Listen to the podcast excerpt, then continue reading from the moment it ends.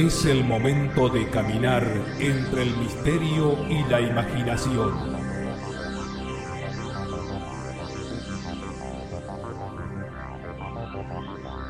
Es el momento de caminar al filo de la realidad. Conduce Gustavo Fernández. Junto a Quique Marzo y Emanuel Yudice.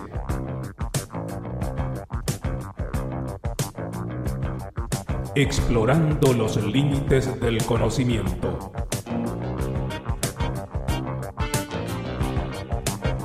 Locución José Ruiz Díaz.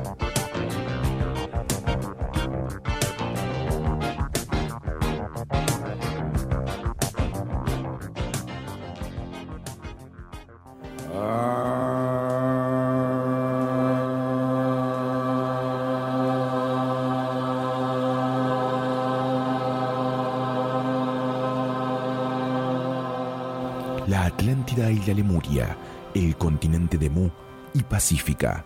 ¿Existieron estos continentes y civilizaciones? Acompáñanos a conocer los misterios de civilizaciones desaparecidas en Al filo de la realidad.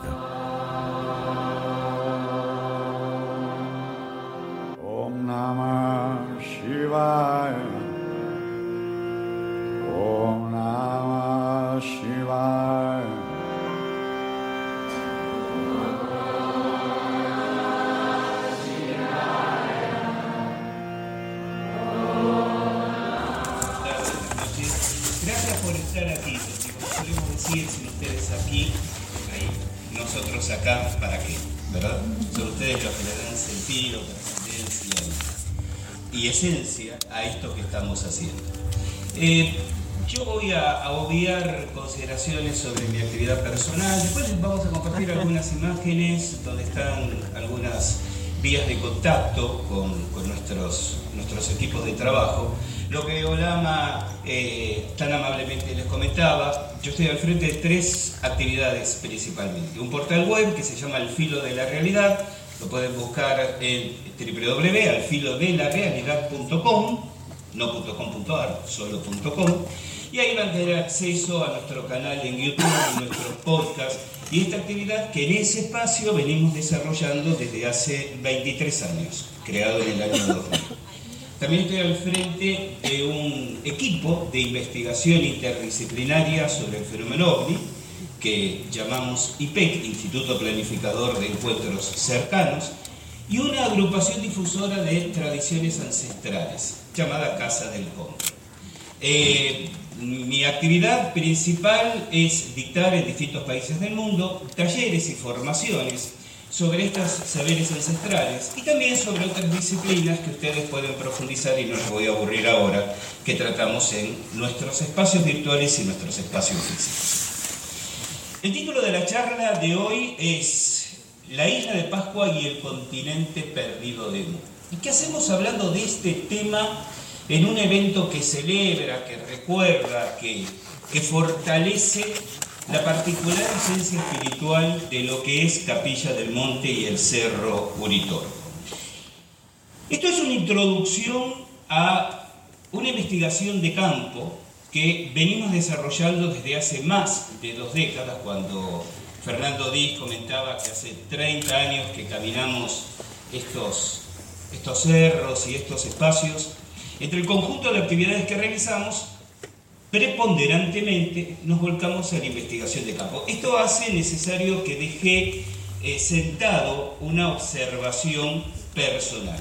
Básicamente soy un investigador de campo, respetando todas las miradas, y uno cuando más viejo se pone, más comprensivo y más sensato es, y entendiendo que las distintas miradas de abordaje de lo fenomenológico que ocurre en Capilla del Monte son todas válidas y todas brindan enseñanzas y tienen significados para a quien le resuene cada uno de esos caminos de, de percepción y de aprendizaje. En lo particular, humildemente, yo no transmito enseñanzas reveladas ni, ni percepciones de los planos sutiles, en los cuales creo absoluta y fervientemente, de cuya naturaleza y existencia no me queda ninguna duda. Digo, yo simplemente, quizás por mis limitadas luces intelectuales o por la instancia evolutiva en que uno se, encuentra, en, este, en esta rueda eterna de encarnaciones, lo mío es la investigación de campo. Pero es interesante observar que la investigación de campo, tantas veces vilipendiada, tantas veces olvidada, y si me permiten hacer un, establecer un marco teórico para lo que voy a decir, tantas veces olvidada en la ufología, en la investigación del fenómeno ovni, estarán más o menos de acuerdo conmigo en que la investigación del fenómeno ovni en los últimos, ¿qué?, 40 años, mudó de ser esto que estamos proponiendo, un trabajo en el terreno, con inversión de tiempo, de recursos personales, de esfuerzo, a un conglomerado de discursos, muchos de naturaleza espiritualista, otros simplemente centrados en las actividades de difusión, videos en YouTube, conferencias, libros, todo lo cual es sumamente válido, pero que fue desluciendo lo que en un punto, y esta es una apreciación personal, considero la médula del conocimiento ufológico que es la investigación de campo. Y en el terreno de la ufología y en el terreno de la neoarqueología, la neoarqueología es el estudio revisionista de lo que la historia oficial arqueológica nos cuenta, uno encontrándose con muchos elementos y descubrimientos significativos que después finalmente terminan confluyendo en un punto común con las distintas miradas espiritualistas, filosóficas, personales, subjetivas, para acrisolar lo que creemos aprender de este conjunto de fenómenos que nos... Como investigador de campo, y desde hace más de 30 años, una de mis ramas de investigación es la evidencia cada vez más significativa y esto de alguna, de alguna manera tal vez sea una introducción a alguna hipotética futura charla que quizás hipotéticamente den esta misma sala en un hipotético futuro. Sí, hipotéticamente Fernando dice que quiere hacer cargo de esto. Es la fuerte convicción de la existencia en esta región de lo que coloquialmente llamamos la civilización perdida del Uritorco. Claro, ustedes dirán, pero entonces Gustavo, ¿por qué tu charla habla de Mu, de la isla de Pascua y no de esa civilización perdida del Uritorco? Porque como dije antes, soy un investigador de campo.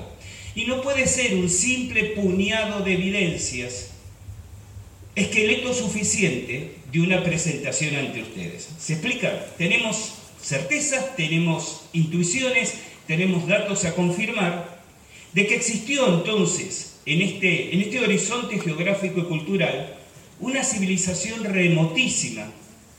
Y aquí encontramos el primer gran obstáculo cada vez que hemos tratado de desarrollar, inclusive en medios académicos, esta idea.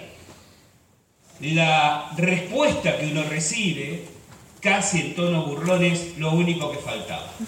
Además de ovnis y duendes, Capilla del Monte tuvo una civilización perdida. ¿Y qué pasaría si fue al revés? Si la presencia de ovnis y duendes ocurriera precisamente porque en esta región hubo una civilización perdida. Sí, pero es una afirmación muy audaz. ¿Qué evidencias hay? Eso es lo que estamos reuniendo.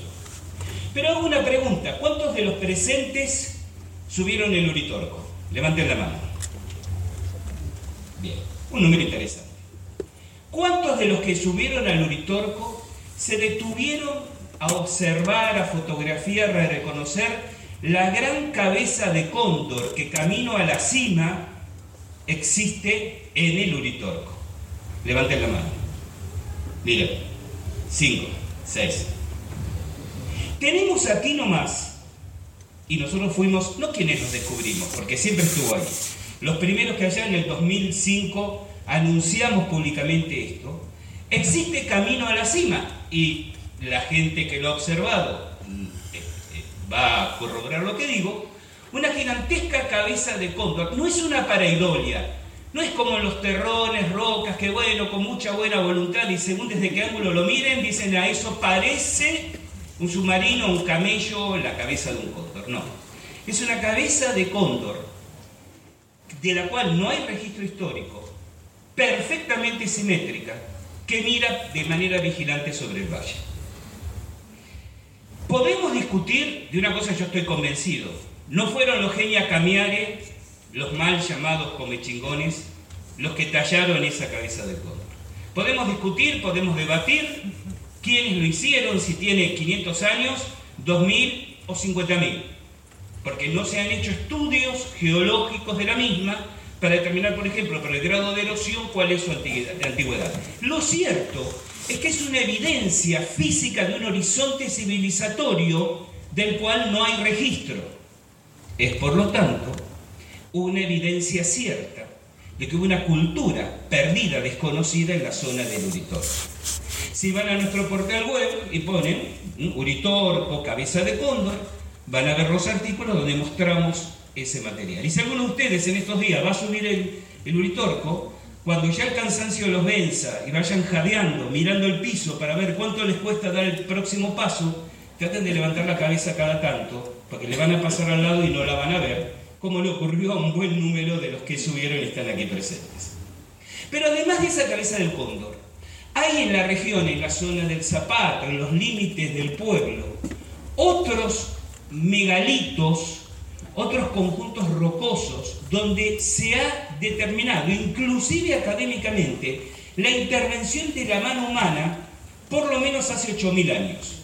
Ahora tenemos un pequeño problema los genia camiari, las culturas conocidas en esta región, se asentaron hace 5.000 años. Tenemos 3.000 años perdidos, tres milenios, de no saber quiénes hicieron qué cosa. ¿Por qué hablo de la civilización perdida del Uritorco antes de ir a lo que nos ocupa? Porque por un conjunto de indicios que estamos desarrollando, y así entro en tema, este horizonte cultural, civilizatorio desconocido, estaría posiblemente emparentado con el mismo horizonte cultural que hizo presencia en la mal llamada Isla de Pascua. Y ahora vamos al tema de la charla. Desde que Charles Leadbeater, colaborador mano derecha de la señora Annie Besant, quien después de Madame Blavatsky fue la cabeza visible de la teosofía, Witter fue el primer estudioso en desarrollar un, capítulo que la teosofía había considerado pero no profundizado suficiente, que es la de los continentes desaparecidos. La teosofía habló, como muchas otras escuelas de enseñanza ancestral, de tres continentes desaparecidos, la Atlántida, Mu y Lemuria. Hay un debate que es casi de biblioteca Sabemos que la Atlántida, de haber existido, creo fervientemente que sí, estuvo en el Atlántico, en el Atlántico Norte. Lemuria, este es el debate de biblioteca, Lemuria había estado en el Pacífico Norte, Mu en el Pacífico Sur y Océano Índico. Y algunos autores intercambian y dicen, no, Mu estaba en el Pacífico Norte, Lemuria en el Pacífico Sur y Océano Índico. Es un debate de quítame de ahí ese nombre y ponme aquel. Pero básicamente estamos hablando de lo mismo. Lo que yo ahora les voy a compartir es simplemente un compilado de imágenes de investigaciones que hemos desarrollado, que hemos volcado por escrito y en podcast en nuestro portal, a donde eh, les encomio que se acerquen para profundizar, para que comprendan la idea básica que estamos aquí proponiendo. Lo que reconocemos tardíamente como una cultura en la isla de Pascua, y dije, llamada erróneamente, el nombre que deberíamos darles, por lo menos con el cual los mismos habitantes se identifican, que es Rapanui. Los Rapanui que hablan Rapanui, es muy, es muy gracioso esto, ¿no? Llaman a la isla a sí mismos y a su idioma de la misma forma, Rapanui. Rapanui significa isla grande emergente, y ya nos está dando con esa traducción una idea de a lo que remite una isla que quedó, que emergió o quedó emergida de otras o de tierras continentales que se hundieron en el mar. Si vamos a empezar con las imágenes, Olama, por favor. Bueno, ahí lo que tienen, podemos volver para atrás un poquitito.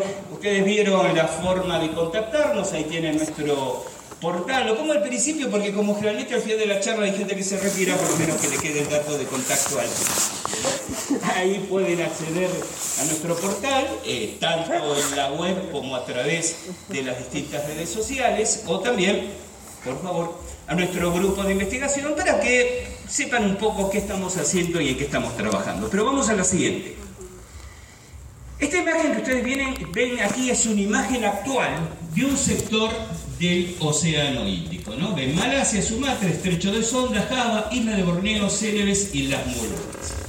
Así es como esta tierra emergida se presenta actualmente. Pero hay un detalle muy interesante, y no lo digo yo, lo dice la ciencia académica. 12.000 años atrás, el aspecto de las tierras en este lugar era muy diferente. 12.000 años atrás, a finales del Pleistoceno, termina la última era glacial. Los hielos se derriten y el nivel global de los océanos aumenta, sumergiendo tierras que hasta ese momento estaban emergidas. Si vamos a la siguiente, así era como se presentaba ese territorio apenas 12.000 años atrás. Y digo apenas 12.000 años atrás porque en, la, línea temporal de la historia humana, 12.000 años es ayer. Recuerden ustedes que Göbekli Tepe, por ejemplo, tiene entre 10 y 11.000 años, es decir, se ubica inmediatamente después de estos hechos. Mohenjo-Daro, Harappa, ciudades que existieron hace 8.000 años. Es necesario aclarar que todo apunta a señalar que la historia de la humanidad es muchísimo más antigua y con ciclos de ascenso y caída que se pierden en la noche de los tiempos. Creemos que la especie humana, el Homo sapiens sapiens, tiene 200 o 300 mil años de antigüedad y deviene de una línea de 2 millones de años de antigüedad. En ese, en, ese discurso escolar ocurre que la escritura se inventó hace 6.000 años y los seres humanos no se habrían organizado en ciudades sino hasta 7.000 años atrás, pero empiezan a aparecer sitios arqueológicos como Göbekli Tepe en Turquía, que ya llevan 4.000 años atrás esta historia. ¿Qué es lo que nosotros estamos sosteniendo? Algo que sostuvieron muchísimos autores con más crédito que nosotros con anterioridad. De la humanidad es enormemente más antigua que lo que quiere admitir la ciencia académica. Tomen el caso de Tihuanaco y Pumapunku, en cercanías del lago Titicaca en Bolivia los cálculos que le revolucionan a la ciencia, pero que se basan en hechos comprobables, estarían arrojando 17.000 años de antigüedad. 17.000. Es decir, en plena era glacial. Imagínense en ese periodo estas tierras, como muchas otras tierras que han desaparecido. Vamos a la siguiente placa. Bueno, esa pasémosla porque está muy reducida, no, este es Charles Leadbeater, hablábamos antes de él. Eso que ustedes están observando, ¿lo podemos ampliar un poco? Sí, eso que ustedes están observando son unas ruinas que se encuentran frente a la isla de Yonaguni en Japón, apenas a 12 metros de profundidad. Están a tan poca profundidad porque eran tierras emergidas hace 12.000 años. Pero observen ustedes estas ruinas que tanto se asemejan a otras que vamos a ir viendo y que habrían pertenecido a un horizonte cultural que tan solo 12.000 años atrás, en terrenos entonces emergidos y hoy sumergidos, como los de la isla de Yanaguni, eran parte de una cultura o de culturas varias que desaparecieron completamente. Vamos a la siguiente. Esto que ustedes ven y que se parece tanto a Yonaguni, la anterior, es Samaipata, a 150 kilómetros de Santa Cruz de la Sierra en Bolivia. Eso que ustedes ven es la cima de una montaña la montaña de Samaipata, tallada y labrada artificialmente por un horizonte cultural del cual se especula pero se sabe poco. Se decía que en el Amazonas existía una cultura llamada los mojocoyas que habría migrado hacia el Pacífico, se encontró con pueblos locales y entraron en conflicto y se destruyeron mutuamente. En ese camino se asentaron en Samaipata y realizaron obras increíblemente gigantescas de trabajo de la piedra, como estas que vemos aquí. Pero también hay una leyenda local que dice que quienes tallaron Samaipata vinieron en grandes balsas por el océano, por el océano Pacífico. Y eso inevitablemente nos remite a la propia historia de Rapanui, de la isla de Pascua. La historia que dice que en un tiempo muy remoto, un gran rey llamado Jotumatua llegó desde la isla de Jiva al sudoeste de, de Isla de Pascua, es decir, en dirección a estas tierras sumergidas que señalaba anteriormente, cuando la isla Jiva se hundió en el mar. Llegaron en balsas y se identificaban como los Jehu Jetepe, que ha sido traducido equivocadamente como los orejas largas. Y durante siglos o milenios gobernaron en la isla tratando de recuperar y revivir su propia civilización original. Vamos a la siguiente, por favor. Ahí tenemos otra vista de Samaipata. Recuerden que todo esto es trabajo, como ven, absolutamente artificial. Vamos a la siguiente. Bueno, hablando de tierras sumergidas, reconocen este mapa. 12.000 años atrás, vamos a la siguiente, esta región era así. Vamos a la siguiente. Reconocen este mapa. 12.000 años atrás, esta región, vamos a la otra, era así. Es decir, la cantidad de territorios continentales que hasta ayer nomás, como decía la canción de Morris, ¿eh? estaban bajo el mar, es realmente gigantesco y monstruoso. Vamos a la otra, por favor. Australia, Nueva Guinea y Tasmania. Vamos a la otra, 12.000 años atrás. Recuerden que esto está al sudoeste de Isla de Pascua.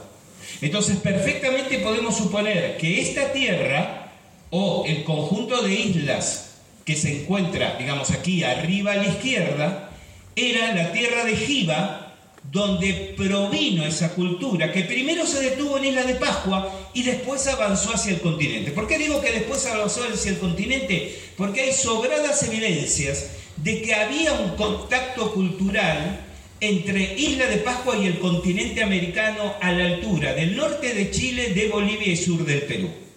Y que después, cuando los orejas largas entraron en guerra con los llamados orejas cortas, otro grupo indígena local, los primeros fueron destruidos, prácticamente exterminados, y se cortó el contacto con el continente. Esa oleada gloria que vino a América posiblemente haya penetrado en el continente y sea responsable de Pumapunku y Tiwanaku, sea responsable de Samaipata y haya descendido hasta el sur, hasta lo que hoy son las tierras de Córdoba, en estas evidencias de la civilización perdida del Uritorco que mencionaba al principio. Vamos a la otra, por favor. Ceilán y la India, siguiente, que hace 12.000 años estaban unidas. Vamos a la siguiente. Y si la podemos ampliar. ¿Sí? Bien, lo que tenemos aquí es un plano mapa de Isla de Pascua. Recuerden, voy a referirme indistintamente como Isla de Pascua o como Rapa Nui. Y me gustaría que nos manejemos con el término Rapa Nui en respeto y en honor al pueblo que lo habita. Rapa Nui es un territorio absolutamente mágico. El territorio, sus habitantes y su cultura. Recordemos que es la primera isla de la Polinesia. Está a 5.000 kilómetros de la costa de Chile. De hecho, pertenece geopolíticamente a Chile, pero en realidad eh, los, los Rapa Nui no se reconocen chilenos y hay una gran, un gran movimiento de resistencia para tratar de independizarse de Chile desde hace más de, de 100 años. Todos hemos visto fotos de la isla de Pascua y los famosos Moai, esas grandes cabezas, que en realidad no son cabezas, porque hoy sabemos que en son cuerpos sepultados en la tierra hasta 10 o 15 metros de profundidad. En el año 1956, el explorador noruego Thor Heyerdahl fue el primero que hizo el trabajo de hacer desenterrar un Moai y se descubrió que en realidad las cabezas, o casi todas, ahora voy a explicar el casi, continúan en un cuerpo que se encuentra completamente sepultado bajo tierra. ¿Por qué digo casi? Porque una cosa que hay que entender en Isla de Pascua es que hay tres momentos culturales. Las estatuas más grandes y las mejor labradas, adivinen qué, son las más antiguas. Luego, por ejemplo, eh, ustedes pueden ver, no tenemos un puntero, ¿no? Láser, no, no importa. Nosotros podemos ver en el, en el mapa el volcán Ranu Raraku. ¿Lo ven? Casi al centro, hacia la derecha. En este volcán se encuentran las estatuas más antiguas, las más grandes, que no llegaron a ser trasladadas Muchas están en la periferia, vean que todas las estatuas están en la costa, pero Raraku concentra una gran cantidad de moais. Recuerden, moai es el nombre que le dan los Rapanui a esas estatuas, que todavía están en los lugares donde fueron talladas o a medio camino de traslado, como si se hubiera abandonado por alguna situación catastrófica su movilización. Luego tenemos una segunda etapa cultural donde se hacen moais mucho más pequeños y mucho más burdos.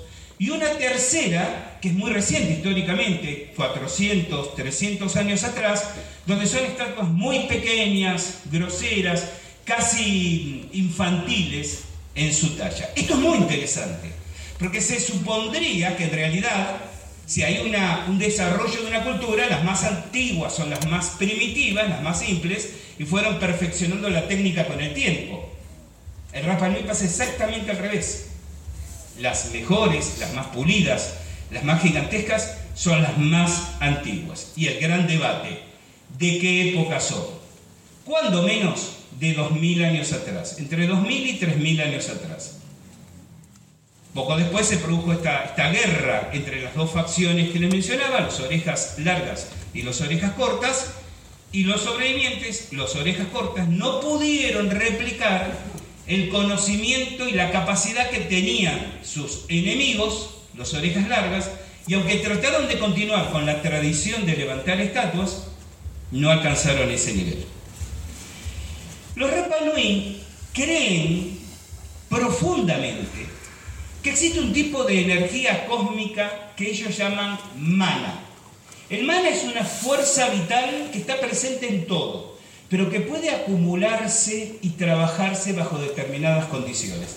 Ellos hablan de mana y uno no puede dejar de pensar en el ki japonés, en el chi chino, en el orgono, energía orgónica de Wilhelm Reich, en el prana, esta idea de una energía vital universal que de determinadas maneras sean tecnológicas o de trabajo personal permiten recepcionarla, acumularla y dirigirla.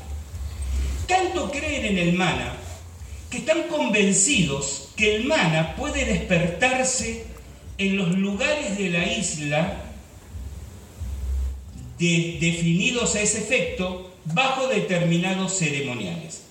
Por ejemplo, todos los moai de la isla, que ya están instalados en el final, se encuentran sobre unas grandes plataformas de roca que se llaman ajus. Los ajus son más impresionantes que los moai. A mí siempre me llamó la atención hasta que estuve trabajando en Isla de Pascua que todos los, em, ¿cómo les diría? Todos los afiches publicitarios muestran los moai y ninguno explota el interés de los ajus, que son unas plataformas gigantescas de entre 3 y 10 metros de altura, 50 metros por 30 metros de bloques de piedra y sobre la cual a su vez subieron estos moai.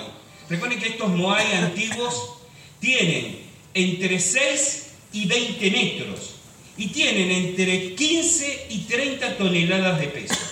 De hecho, el principal moai, que no se movió de Rano Raraku, tiene 30 metros y un peso de 50 toneladas. Esos ajus, según los Rapa Nui, es el lugar donde duerme el mana. Y que si se realizan determinadas ceremonias, determinados rituales, por quien tiene el conocimiento, esa energía se despierta. Esa energía es lo que hizo caminar a los Moai para que llegaran del lugar donde fueron tallados a su destino. Los arqueólogos dicen que lo que hacían era poner de pie a las estatuas, les ataban largas sogas y entonces balanceando con las sogas, ¿no? el Moai se iba bamboleando y de esa manera se desplazaba. Quien diga eso nunca ha estado en la isla de Pascua, porque el suelo de la isla de Pascua es absolutamente volcánico, es irregular, es, es, agrietado. Uno ve una foto, ve un pastizal y piensa que es un campo argentino, pero cuando está ahí se da cuenta que es imposible deslizar nada sobre ese suelo. Y los Rapalui se ríen, porque dicen, no entendieron, los Moais caminaban solos. ¿Cómo caminaban solos? porque nuestros sacerdotes los animaban con el mana, con esta energía. Yo tengo varias anécdotas muy interesantes que me ocurrieron, algunas hasta un poquito vergonzosas como esta que les voy a contar. El primer día que llegamos a Rapanui fue, nosotros nos alojamos con una familia, Rapanui, fue ir a la casa, dejar todos, los bultos y ir a ver un Moai. El primer Moai era tarde ya casi, en casi noche, el primer Moai más cercano que teníamos estaba en la caleta. Ellos no tienen puerto, tienen una pequeña caleta que es atracadero de lanchones. ¿no? Hay un ajo con un Moai.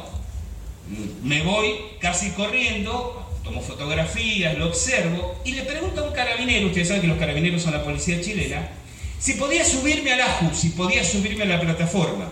El carabinero me mira y me dice, sí, hágalo. Gracias. Cuando empiezo a subir, la gente que pasaba por la calle me empezó a putear en arameo. De todo me dijeron. Yo empiezo a bajar, ¿no? Como gato asustado, les digo, el carabinero me dio permiso, pero igual, enojadísimos. Y me decía después esta familia con la que nos alojábamos, me dice, Gustavo, la gente te gritó, no porque estuvieras violando un espacio sagrado, no porque fuera, no sé, un, comportamiento hereje, sino por tu seguridad. Porque si el mana del ajo no te reconoce, podías enfermar y morir muy pronto.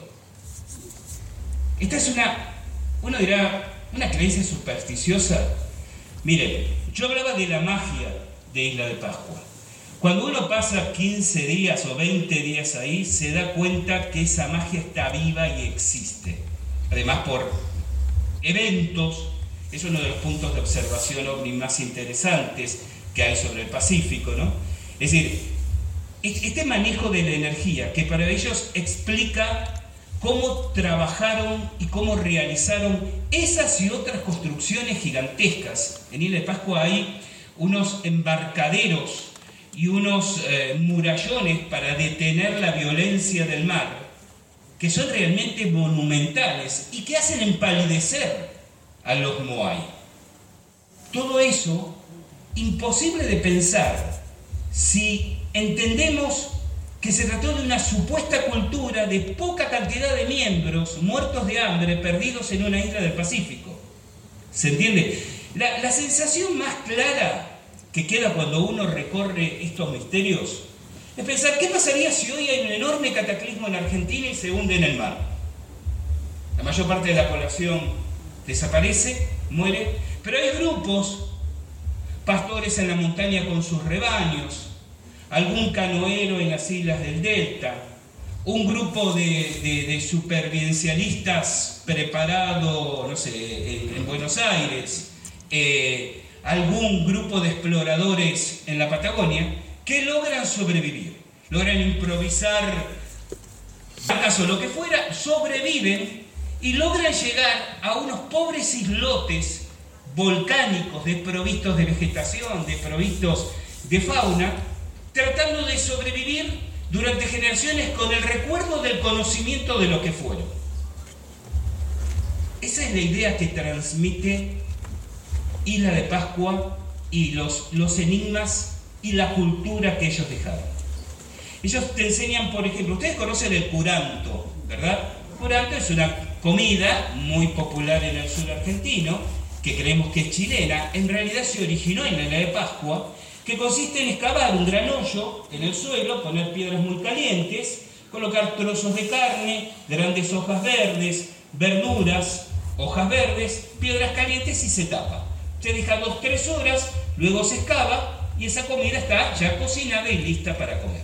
Aquí en el continente, en Patagonia, en Chile, es casi una rareza gastronómica, ¿no? Es parte de los tours gastronómicos. Pero en Isla de Pascua, donde aparentemente nace el curanto, ustedes van a observar una cosa muy particular. Si bien hay un restaurante para turistas que supuestamente hace el curanto para los turistas, la mayor parte de la gente en Hangaroa, Hangaroa es el único pueblo que es capital de Isla de Pascua. La mayor parte de la gente en Hangaroa hace curanto, pero solo invitan a determinadas personas. Yo estaba tratando de ver si lograba que me invitaran algunos, no tuve suerte, y también me lo explicaron. El curanto es la manera como ellos transmiten el mana, esta energía, generacionalmente. Dentro de la familia, el mana de cada familia, que no es igual al mana, o sea, la energía de otra familia, es como un linaje energético familiar, se transmite y se sostiene a través de la preparación del curanto. Eh, los más instruidos dicen, es como una alquimia para que sostengamos la energía familiar. Y si alguien que no pertenece a ese linaje energético come de esa comida, según dicen y según ellos hay muchísimas evidencias, muere. Porque el conflicto energético del linaje de uno que todos tenemos con uno que no es el propio y no es armónico, puede provocar descompensaciones que llevan a la muerte.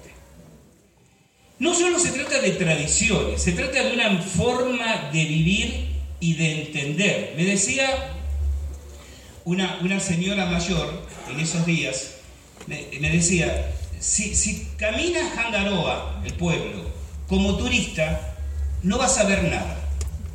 Permítete caminar solo como los nativos y puede ser que algo se te revele. Pasaron días, yo recordaba este comentario, pero uno se va moviendo con el grupo, con su gente, hasta que el día anterior a la partida, yo quería ver un Moai que se encontraba más o menos donde está pasando el Ajutepeu, sobre la orilla izquierda, bueno, un poquito más allá, ¿no? Entonces, salgo muy temprano de la mañana, solo, eh, voy caminando por la costa, dejo el pueblo, paso unas cavernas sumamente interesantes que les voy a mostrar después y camino, camino, caminé durante tres horas, en soledad absoluta. Los acantilados y el mar a la izquierda, la nada misma a la derecha. Y fíjense lo que me pasó. Yo iba caminando por un sendero eh, muy, muy apenas dibujado, ¿no? Pero que permitía desplazarse evitando las rocas volcánicas que son tan incómodas para caminar. En un momento hago una curva y veo a unos 50 metros más adelante una mujer caminando con un perrito al lado. Esta dama tenía una, una gran sombrilla, aparentemente de mimbre o de un material similar, y la característica que en el momento no me sorprendió son esos momentos en que uno toma lo extraño con naturalidad, que su vestimenta era la típica vestimenta de principios del siglo XX. Se veía claramente que tenía unas faldas como bastante ajustadas, unas botas cortas, un sombrero muy pegado a la cabeza y el perrito que caminaba al lado. Yo pensé que era una turista y como no encontraba el Moai, Dije, si le grito para preguntarlo, lo la voy a asustar. Voy a tratar de acercarme, caminando ruidosamente, para que se dé cuenta y entonces preguntar. Comienzo a caminar fuerte, la mujer de pronto desaparece en una curva. Yo cuando llego a esa curva, la veo como otros 50 metros más adelante. Digo, pero qué manera de caminar. ¿Cómo hizo para recorrer en pocos segundos toda esa distancia? Entonces acelero mi paso En ese momento, la mujer se desvía hacia la izquierda por el campo de lava.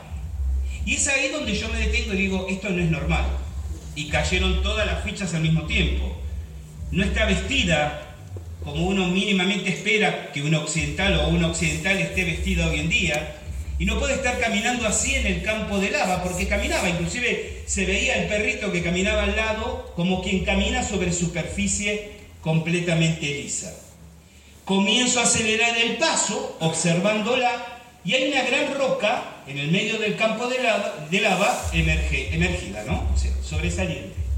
Yo voy caminando para tratar de igualarme, veo que la mujer da la vuelta por la roca y no la veo más.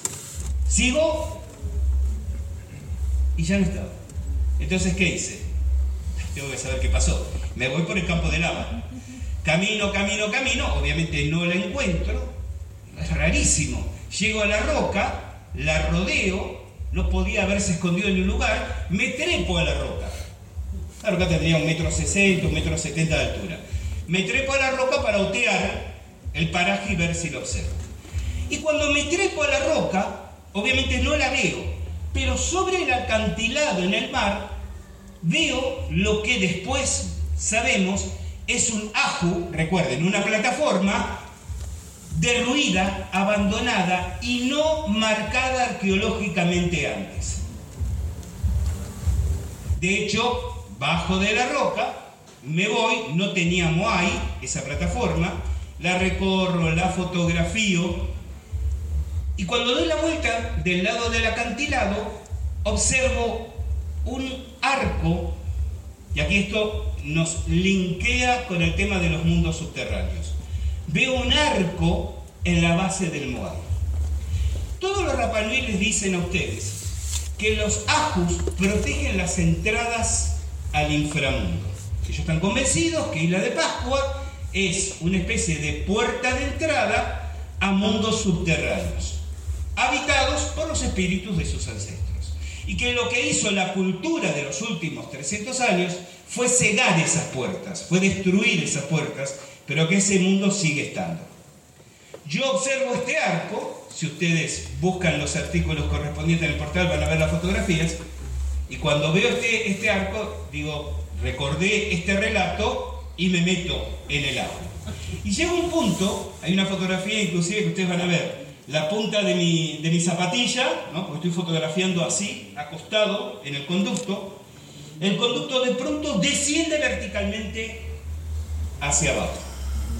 Tiro una piedra, calculo más o menos por, el par de segundos que demoró en golpear el fondo, que tendría unos 20 metros de profundidad, y es ahí donde se me ocurre pensar, vine solo, la única persona que sabía hacia dónde venía era mi esposa, pero no sabía exactamente dónde estaba.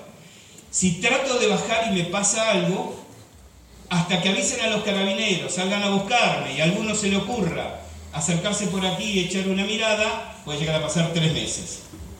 Entonces me retiré y me dirigí a la alcaldía, que es la municipalidad, y denuncié la presencia del agua.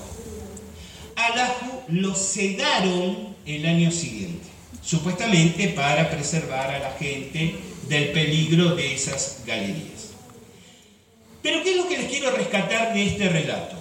Si esa aparición, no tengo ningún empacho en emplear el término, si esa aparición no hubiera ocurrido, que yo trato de seguir, yo no habría terminado trepándome a la roca desde la cual pude descubrir ese ajo de ruido. ¿Se comprende? Algunos colegas dicen, ¿será que esa entidad quiso que lo descubrieras? No lo sé, no me dio tiempo a preguntarle. ¿Será que en el lugar ocurre algún rulo temporal? Y lo que estuve viendo fue una occidental, en, las primeras décadas del siglo XX, eh, la isla de Pascua era como el destino exótico de los británicos, ¿no? Entonces, será como una especie de ventana temporal que me permitió ver a una turista que estaba caminando por ahí 100 años o más atrás, no lo sé. Pero les vinculo una cosa con la otra. Ese tipo de cosas ocurren en la isla de Pascua hoy. Y dicen los lugareños, cuando les contaba la historia y debatíamos esto con una sonrisa, ocurren porque el mana está vivo y está presente.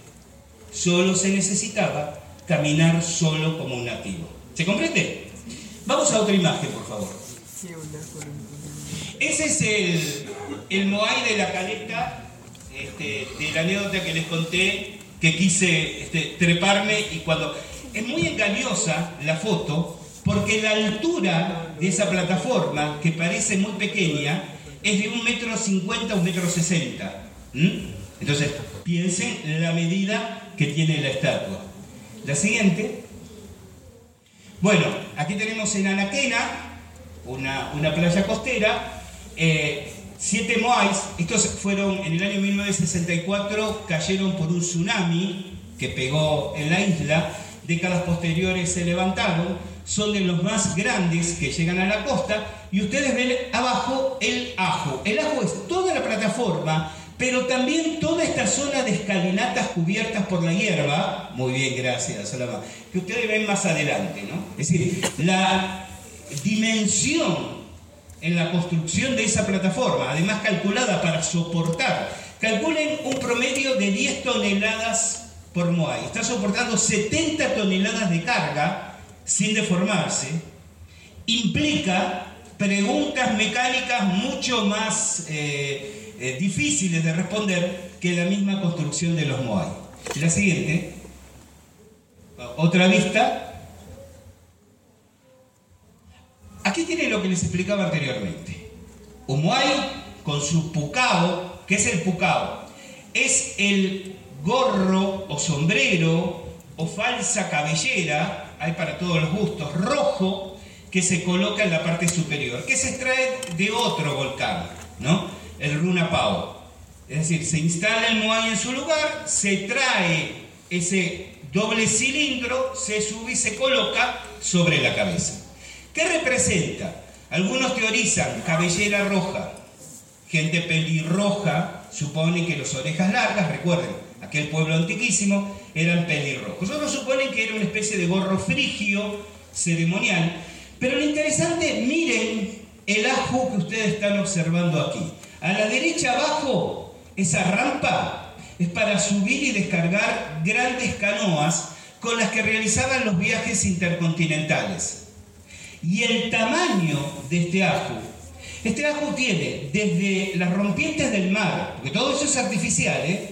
Desde la rompiente del mar hasta la parte superior 30 metros de altura. Vamos a la siguiente.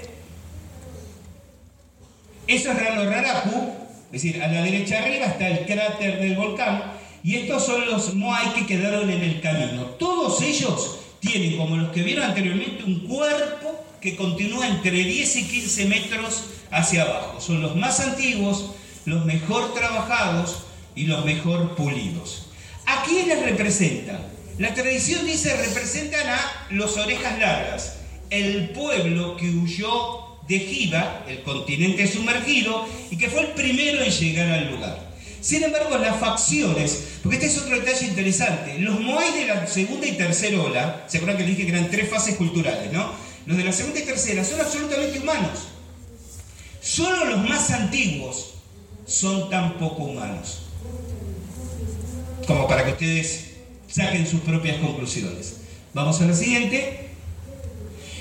Este es el, más gigantesco, tallado que no fue retirado, que tiene 30 metros de largo en su totalidad. La, que sigue.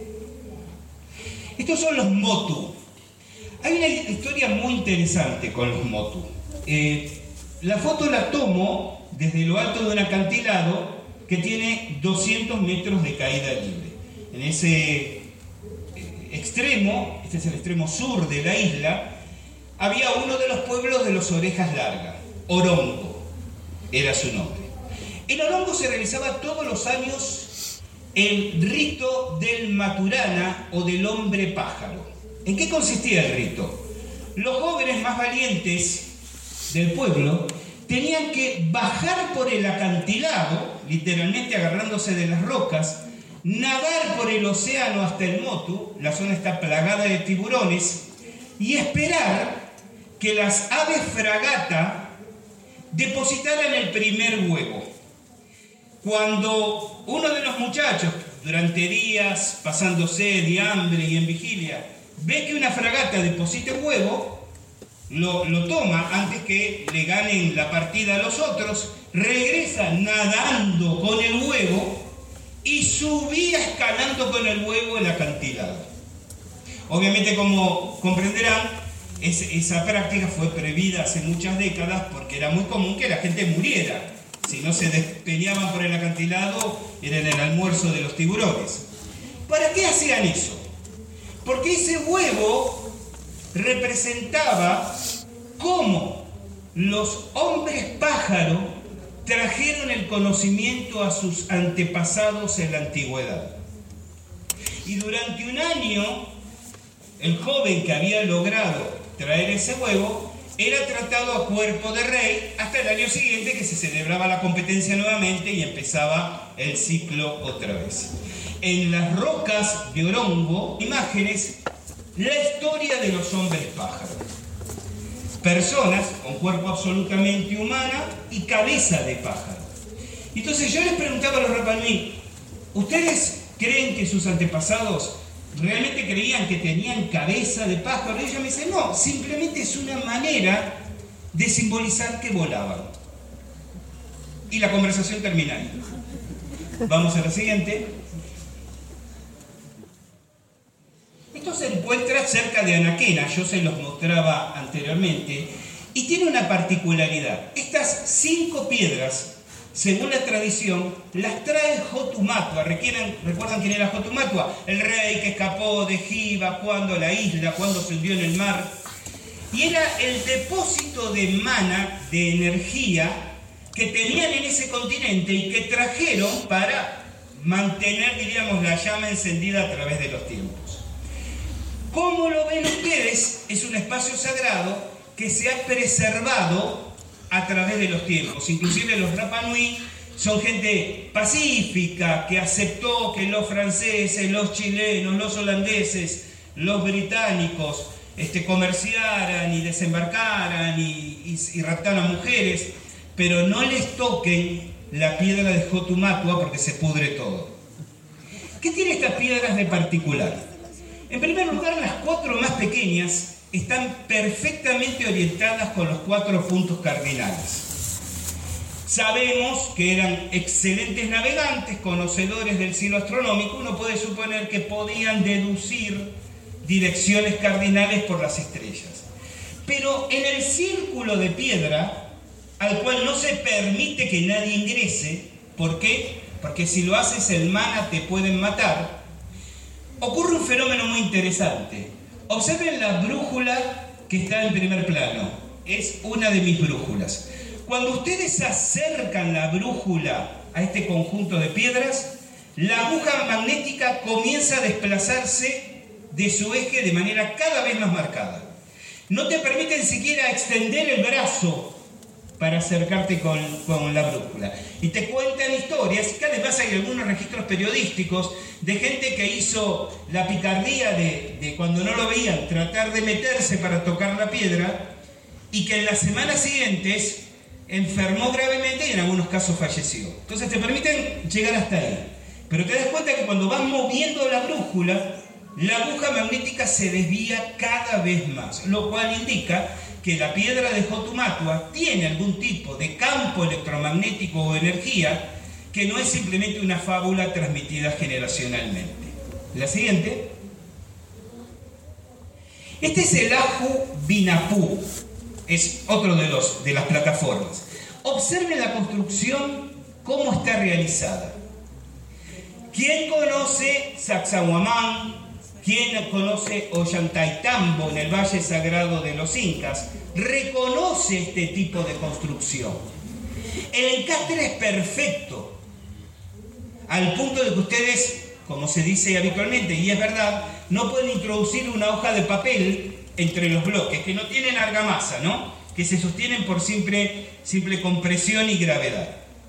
El Pu es único y es uno de los que sostiene la fuerte teoría que tenía Thor Heyerdahl de que los incas y en tiempos anteriores a los incas hubo un movimiento comercial, cultural, muy activo entre el continente y la isla de Pascua. Vamos a la otra. Ahí ven los encastres. Miren el preciosismo del encastre de las rocas.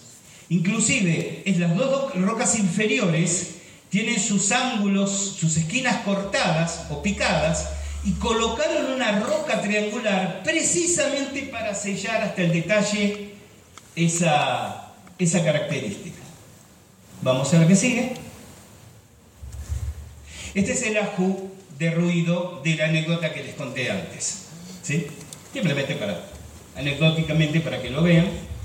Vamos a la que sigue. Ah, este es el foso que les decía que se veía la zapatilla. Bueno, ahí cae verticalmente, yo estimé entre 18 y, 20 metros, ¿no? Y es, claro, un ajo que no estaba denunciado, que no estaba eh, catalogado, que estaba derruido y abandonado como un montón de piedras, conservaba una de estas entradas al inframundo, del cual los Rapanui siempre hablaron, pero según ellos mismos dicen, y de hecho esto ocurrió, al año siguiente mis amigos en Rapanui me avisaron que si bien se estaba tratando de reconstruir el ajo, por seguridad pública habían cegado la entrada al pozo, como lo llamaban ellos. Vamos a lo siguiente.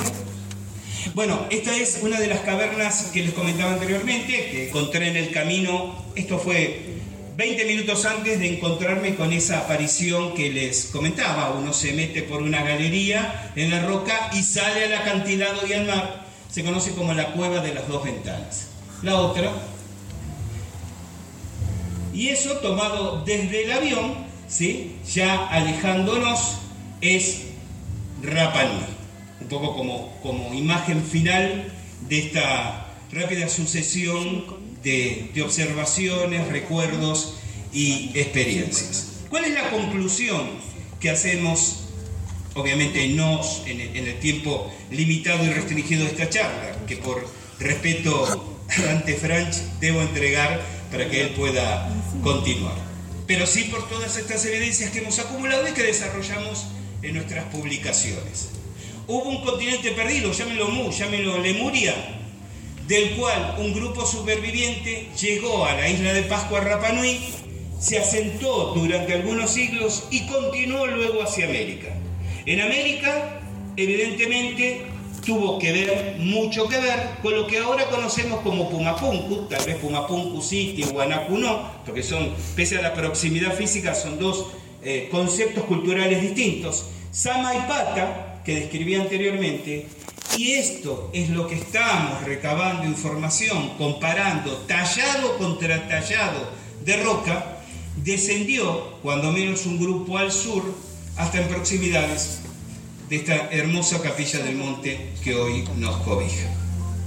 Así gente, llegamos al final de esta humilde exposición sobre Isla de Pascua y continente perdido de Mu, los quiero entusiasmar a que profundicen, investiguen, saquen sus propias conclusiones y no se pierdan la ocasión de saber más sobre uno de los puntos tan maltratados turísticamente, tan ricos en conocimientos antiguos que esperemos poder recuperar para las próximas generaciones.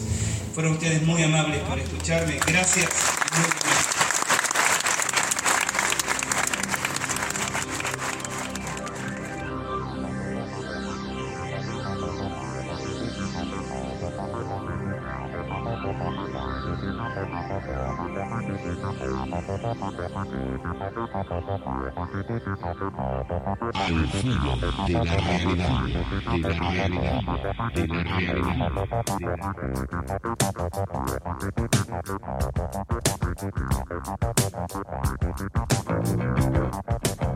Hola, soy Gustavo Fernández. Estoy aquí para invitarte a nuestra propuesta cultural de cursos virtuales. Sí, posiblemente te interese más Mm, compartir cursos presenciales, pero ocurre que en ocasiones, por la distancia, por la ubicación geográfica, por las propias agendas de compromisos, eso no nos es posible lo inmediato. Entonces, están a disposición los cursos virtuales, videos grabados de mis cursos a través de estos años sea para ingresar en una nueva dimensión de conocimiento, sea para reforzar conocimientos que ya tiene, extenderlos o ampliarlos. tenemos hoy por hoy 13 propuestas que pueden interesarte. Te cuento, nuestro habitual, tradicional, nuestra nave insignia, el profesorado en parapsicología aplicada, el más extenso, que ha tenido dos años de duración a través de los años, ahora disponible en video. Luego cursos más breves, claro que sí. Claves del cristianismo esotérico.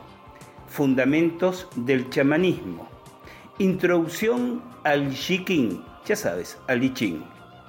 Magia y contramagia ritual. También magia mimética, el trabajo con velas de forma. El instructorado en autodefensa psíquica, el profesorado en tarot egipcio y marsellés. Los sueños y su interpretación desde la sabiduría tolteca. Rituales ayurvédicos para vivir en armonía. Armonización de viviendas y comercios Interpretación parapsicológica de los sueños. Magia radiónica. Una manera superlativa de entender la radiónica en sus entronques, paralelismos y mutuas extrapolaciones con la magia ceremonial. Estas 13 propuestas disponibles en video. Comunícate con nuestro querido hermano de camino, José Luis Garcés, a su WhatsApp. Toma nota, signo más 593 99 89 76 364. No importa en qué país te encuentres. José Luis o gestionará tu acceso a los cursos o te derivará a alguien de nuestro grupo de coordinación para que te atienda de manera personalizada y preferencial. Nuestros cursos virtuales, los del Centro de Armonización Integral, los de la Agrupación Difusora de Sabiduría Ancestral Casa del Cóndor, los que brinden comparto yo, Gustavo Fernández, ahora a tu alcance. Te esperamos.